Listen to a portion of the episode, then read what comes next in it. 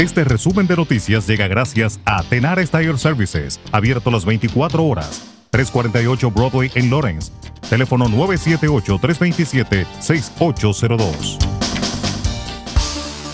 El Departamento de Salud Pública de Massachusetts informó este miércoles 2.004 casos adicionales de COVID-19 confirmados, lo que eleva el total estatal a 624.666 desde el inicio de la pandemia.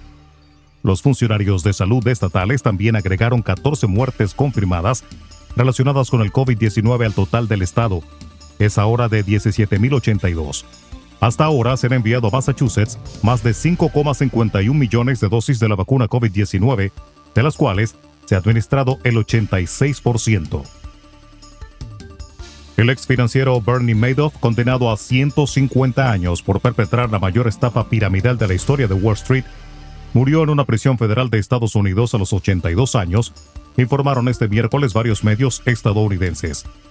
Madoff, que en 2009 se declaró culpable de haber estafado 50 mil millones de dólares, había solicitado el año pasado salir de la cárcel debido al riesgo que suponía la pandemia y porque sufría una enfermedad renal en fase terminal, pero su petición había sido rechazada.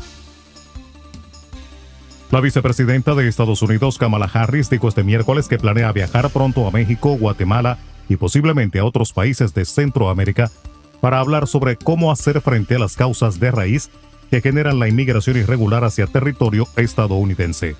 Harris, a la que el presidente Joe Biden ha encargado la misión de coordinar con los países de Centroamérica para intentar frenar la llegada masiva de indocumentados a la frontera sur de Estados Unidos, hizo el anuncio durante un encuentro con expertos en la región. Las corrientes de lava del volcán Pacaya de Guatemala, ubicado en el centro del país centroamericano, continúan su rumbo con dirección a las comunidades El Rodeo y El Patrocinio, enclavadas en las faldas del Coloso, que ya suma más de dos meses de intensa actividad. Algunas de las casas de los pobladores están a menos de un kilómetro de distancia de la lava, que avanza de manera lenta pero constante y mantiene en vilo a una población atormentada usualmente por la caída de ceniza. El gobernador de Puerto Rico, Pedro Pierluisi, abogó este miércoles por la aceptación del Estado Libre Asociado como un nuevo Estado en Estados Unidos durante una audiencia en la Cámara de Representantes. Durante años el Congreso ha ponderado la idea del estatus político de Puerto Rico, pero no ha actuado. Las cosas son diferentes ahora. El 3 de noviembre los puertorriqueños votaron para resolver ese estatus, dijo Pierluisi.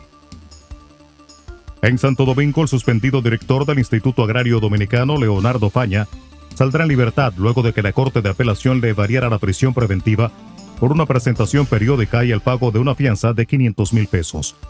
Faña fue apresado por el Ministerio Público el miércoles 10 de marzo, cuando acudió a la corte donde fue citado para interrogarlo por la investigación de supuesta agresión sexual a una ex empleada del Instituto Agrario Dominicano. Y el presidente de la República Dominicana, Luis Abinader, consideró como una irresponsabilidad e insensatez el hecho de que a unos ocho meses de gobierno se comience a hablar de reelección, según informó el director de prensa del Palacio Nacional, Daniel García Archival, a través de su cuenta de Twitter. Abinader habría declarado que solicitará al partido que no se hable más del tema por lo menos durante dos años. De esa forma, el presidente trata de terminar una discusión interna en su partido, el Revolucionario Moderno, de modificar los estatutos que prohíben la reelección presidencial para un segundo mandato. Resumen de noticias. La verdad en acción. Jorge Auden. Conduzca seguro confiando el cuidado de sus ruedas a Tenares Tire Services, abierto las 24 horas, los 7 días de la semana. 348 Broadway en Lawrence. Al comprar gomas nuevas, recibe reparación de por vida, además de otros servicios también de por vida. Tenares Tire Services también ofrece alineación y balanceo y autodetailing. Las mejores gomas nuevas y usadas en Tenares Tire Services, con el trato afable de Brian de Peña y su equipo. Tenares Tire Services, 348 Broadway en Lawrence.